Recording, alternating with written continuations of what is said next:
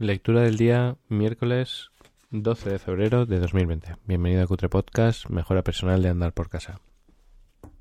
Em, tengo mocos. Estoy resfriado aún.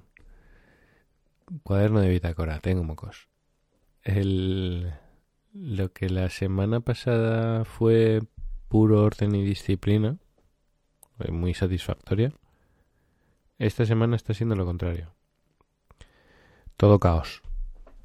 Todo caos. O sea, no mm, lunes no me he levantado, martes no me he levantado. O sea, bueno, lunes sí me levanté, pero no tan... Sí, lunes sí. Martes no y, y hoy... Hoy tampoco. No me he levantado. Son las 7 de la mañana, creo. Pero no me he levantado a las 5 no he hecho la meditación y no he hecho yoga. Em, claro, el otro día justo hablaba con, con María, que estábamos hablando de la propuesta única de venta, o sea que cada persona como profesional tiene que tener eh, pues un tipo de cliente, o sea, escoger su tipo de cliente, tener... Hay una cosa que me enseñó mi maestro que se llama PEC, Plan Estratégico Comercial. Es un, como una guía de cómo es tu negocio y, yo no me he hecho en el mío. Como coach porque prácticamente aterricé antes de ayer. Em, y yo estaba, estaba pensando y claro yo decía mi propuesta única de venta digo lo primero que me vino a la mente es que yo estoy conectado emocionalmente con mis con mis clientes. Yo pensaba y de muchas gracias por mi psicólogo y yo iba, tenía un cliente cada hora. O sea, yo, yo entraba cuando salía el anterior y después de mí entraba otro. Pero atendía, yo qué sé, un montón el mismo día. Y cuando yo llegaba, pues él, cuando yo hablaba, tomaba notas, pero no. Nunca había pensado en mí, ni. ni me había dicho nada, ni. Nada, cuéntame, me, me ayudaba, pero no... Y claro, yo con mis clientes, yo estoy conectado a ellos. Y yo hablo con ellos prácticamente a diario, por WhatsApp. Entonces yo digo, hostia, menudo pedazo de producto. O sea, comparado con lo que María decía, ¿no? Yo fui una terapeuta gestal y lo mismo. No le hacía, vamos, le hacía el caso, pues justo cuando estaba allí un poquito y ala. Entonces, una de las o sea, mi propuesta única de venta es que yo estoy conectadísimo con mis clientes, comprometidísimo. Eh, y por eso no quiero tener, claro, yo le decía a María, no, por eso he puesto ese límite, porque he puesto un límite, o sea, no van a haber muchos, están, solo voy a trabajar una tarde a la semana. Y yo digo, bueno, ya tengo una parte, propuesta, una de las propuestas únicas de venta. Hay muchas más, ¿no? Pero tengo que perfeccionarlo. Entonces ayer estaba con hablando con, con uno de mis clientes, empezamos a las 10 y llegábamos a las 12 y pico. Era un, una cosa que se tenía que hablar en ese momento, que era, que era importante resolver. Y ya me acosté tarde y ya dije, pues nada, no me voy a levantar a las 5 porque estoy un poco un poco constipado. No me he recuperado bien, no sé, mi cuerpo me decía descansa y he descansado y ya está. Moraleja, pues mañana si puedo, o sea, una mejora que voy a hacer en mi vida es que normalmente yo digo, bueno, pues ya, pues ya la semana que viene. Porque el primer pensamiento que me ha venido es, pues ya para qué te vas a levantar hoy, si ya, si ya jueves, y ya para estos jueves y viernes, y el viernes vas a salir a cenar por ahí, que es San Valentín, Papá, papá, Además, el sábado te han invitado a un cumpleaños, también vas a salir. Hasta las tantas, ¿para que te vas a levantar? Pues no. Aparte, el universo me mandó un mensaje que justo mi socio Leo me mandaba un mensaje hoy eh, hablando de Yoko Billing sobre el descanso y, y que él decía, es que no me, me estaba diciendo, no me sale rentable el salirme de la disciplina no me sale rentable. A mí tampoco me sale rentable, pero por ahora, naturalmente, de forma natural, pues soy así. A lo mejor como por el peldaño de ayer, por absorción, por osmosis, por trabajo de subconsciente, que llegue un día que ya diga, es que no, es que yo me voy a levantar los 365 días del año. Mira, voy a contar una historia. Voy a poner pausa y voy a beber. Digo lo de la pausa porque si tengo que hacerlo disimulado, como que sigo como un corte que no se note, es mucha faena. O sea, tengo que eh, parar, volver a escuchar cómo queda. Eso es un rollo. vosotros me perdonáis. voy a pausar, pauso, bebo y sigo. Que, oye, que por lo menos pausa, ¿eh? que podíais oírme beber. para que lo oigáis una vez. Esto pasaría si no dijese pauso y bebo. Diría, eh, se estaba contando una cosa.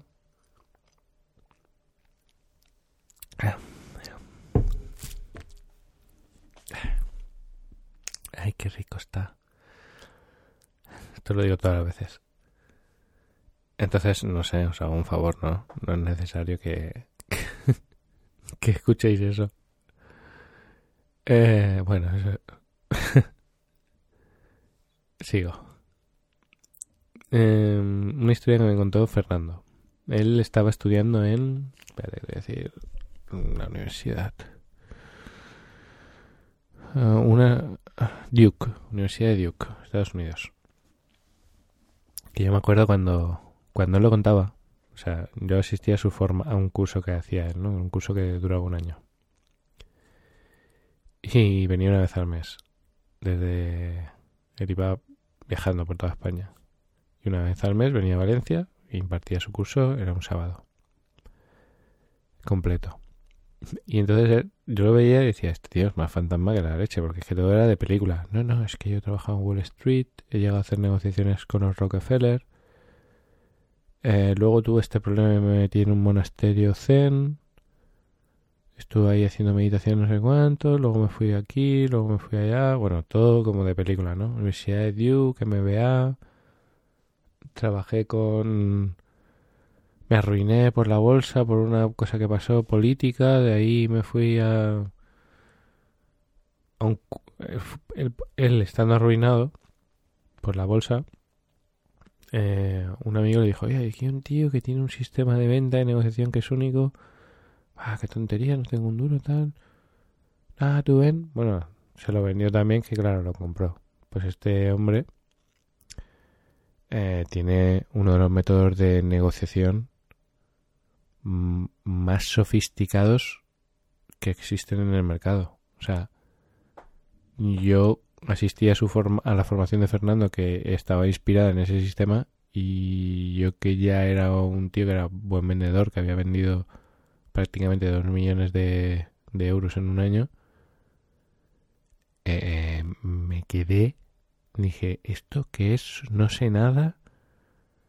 Esto me ha roto la cabeza y, estuvo trabajando con él mano a mano. No escrito el curso, que luego se hicieron casi amigos.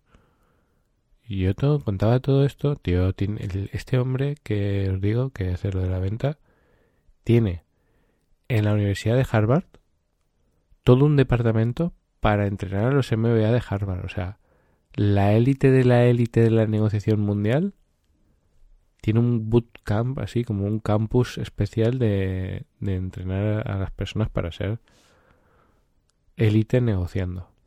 Imagínate, yo empecé a leerme los libros de este hombre y de la negociación, que no me acuerdo ahora. Y me dan ganas de leerlos. Lo que que yo ahora no me dedico a la negociación, pero bueno. Sí, al final todos nos dedicamos a la negociación, porque con los hijos hay que negociar, con el presidente de la finca hay que negociar, con los clientes hay que negociar, con los amigos hay que negociar. Sí, sí que me dedico a la negociación. Bueno, todas esas historias me parecían de ciencia ficción, hasta que por cosas del destino conocimos a María y yo conocimos a su madre, y llegamos a ir a su casa donde él vivía y nos enseñó sus cosas y pues ahí tenía su su orla en la Universidad de Duke con el MBA y todo el rollo. Y dije, hostia, pues, pues todo, todo verdad. Yo al principio creía que era un vende humo, que era muy bueno, pero que exageraba un poco las historias, y luego resulta que todas ¿no? Pues luego me fui a Shanghái, me eché la novia, estuve saliendo con una chica mucho tiempo, que su padre era un hiper mega empresario de no sé qué, y yo decía, es que todo, todo es como de película. Pues no, era de verdad. Un ser extraordinario. Afortunado es lo que lo hemos conocido. Mucho. Y una pena que ya no esté aquí. Eh, entonces él contaba una historia que era que cuando estaba en, el, estaba en un campus universitario, ¿no? Típico de las películas, eso que... Hermandad, pi alfabeta, ¿no? Pues él estaba ahí y había un chaval que todas las mañanas, a las 6 de la mañana, por poneros un ejemplo, se ponía ropa de deporte, pa, pa, pa, pa, pa, y se iba a correr.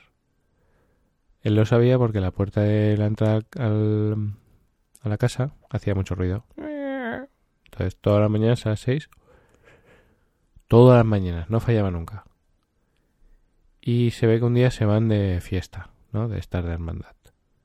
Y eran las dos o las tres y este, el que salía a correr, estaba allí también. Y Fernando dice, este, este, este tío hoy no va a salir a las seis se, se propuso averiguarlo y lo que hizo es, se sentó en el sillón del, en la planta baja de la casa, ¿no? Dice, yo me voy a quedar dormido y no voy a ir el ruido de la puerta, pero es que me voy a poner en la puerta a ver qué pasa. Y el tío a las seis, después de salir de fiesta, se va a correr. Y Fernando se espera a que vuelva. Y cuando vuelva le dice, oye, tío, todos los días sales a correr. Dice, pero que salgas hoy también, después de salir de fiesta, que no hemos dormido casi.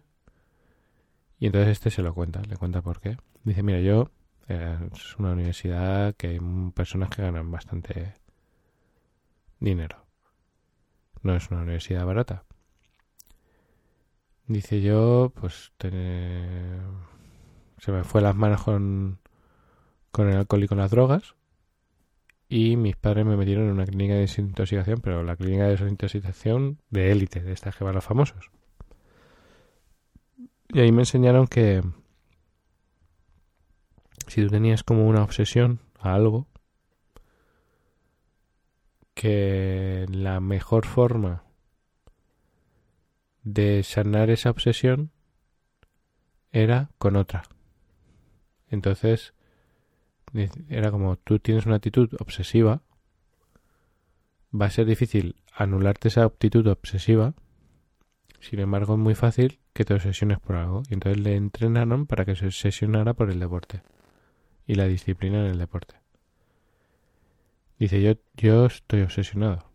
Dice, yo lo tengo que hacer todos los días.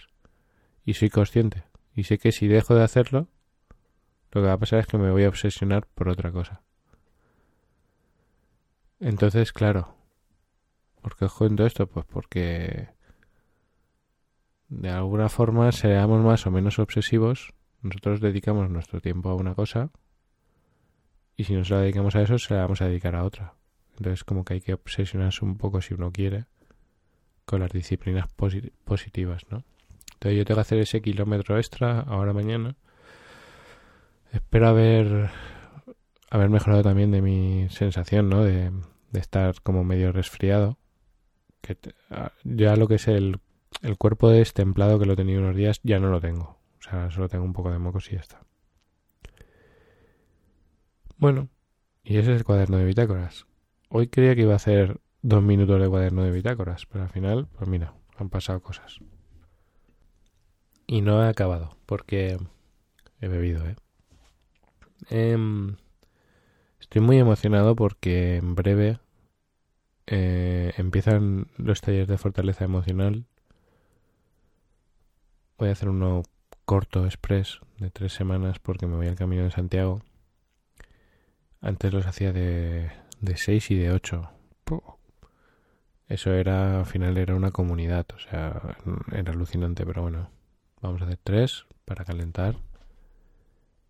Eh, luego seguiré, seguiré haciendo. Y a la vez empiezo también dentro de poco en Castellón un módulo muy interesante, muy muy interesante, eh, enfocado única y exclusivamente al liderazgo. Eh, es un módulo donde ayer hablando con Leo mientras grabamos GD Pro dice Javi, dice es que estás desarrollando mucho tu, tu lado soft, ¿no? Yo antes he tenido muy potente mi lado hard, mi lado duro y ahora estoy desarrollando mucho mi lado suave. Dice, macho, que te pones a llorar viendo vídeos de dos, dos guitarristas maduros. y tú llorando. Digo, sí, estoy desarrollando ese lado. Dice, no, dice, no pierdas el equilibrio, ¿no? Digo, es verdad. Digo, y para eso vienen las 21 leyes del liderazgo que voy a impartir en Castellón, donde sale un lado más hard, impregnado de mi lado soft. O sea, muy guay. Tengo muchas ganas de hacer ese tipo de formación porque es otra parte que está dentro de mí. Eh, muy fuerte, muy poderosa, que a mí me encanta. Y tengo muchas ganas de sacar eso que está dentro de mí también. Por supuesto, sin hacerle daño a nadie ni nada por el estilo, desde el amor, pero con esa fuerza, con esa eh, potencia, con la masculinidad, ¿no? mi, lado más masculino. Eh, que últimamente, claro, lo saco muchísimo menos.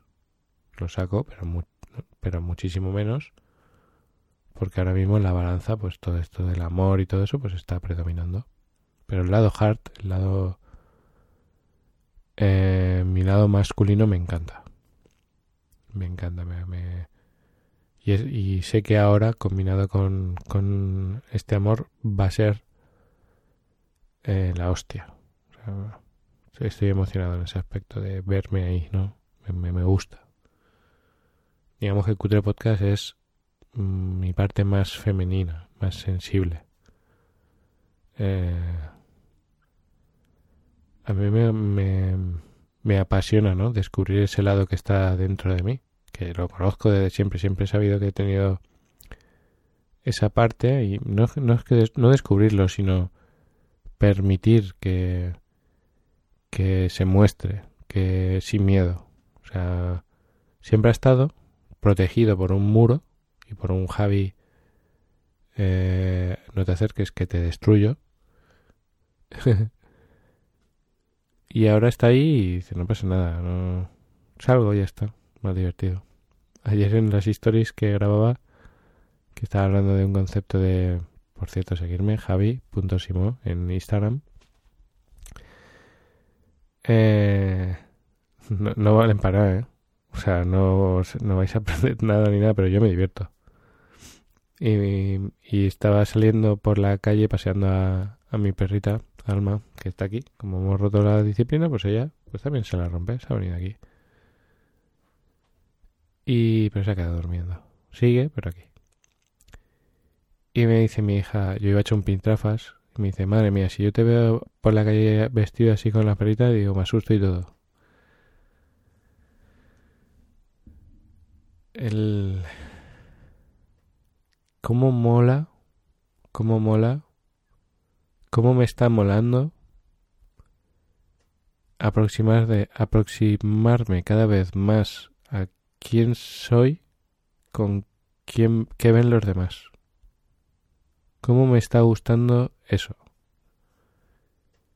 Porque antes veían como una más solo una parte y intuían la segunda por eso he tenido éxito en el multinivel, porque intuían esa sensibilidad, esa, ese amor, ese cariño, lo intuían, pero no salía, solo salía en los eventos. Y mira, al final voy a poder conseguir encajar el peldaño de hoy.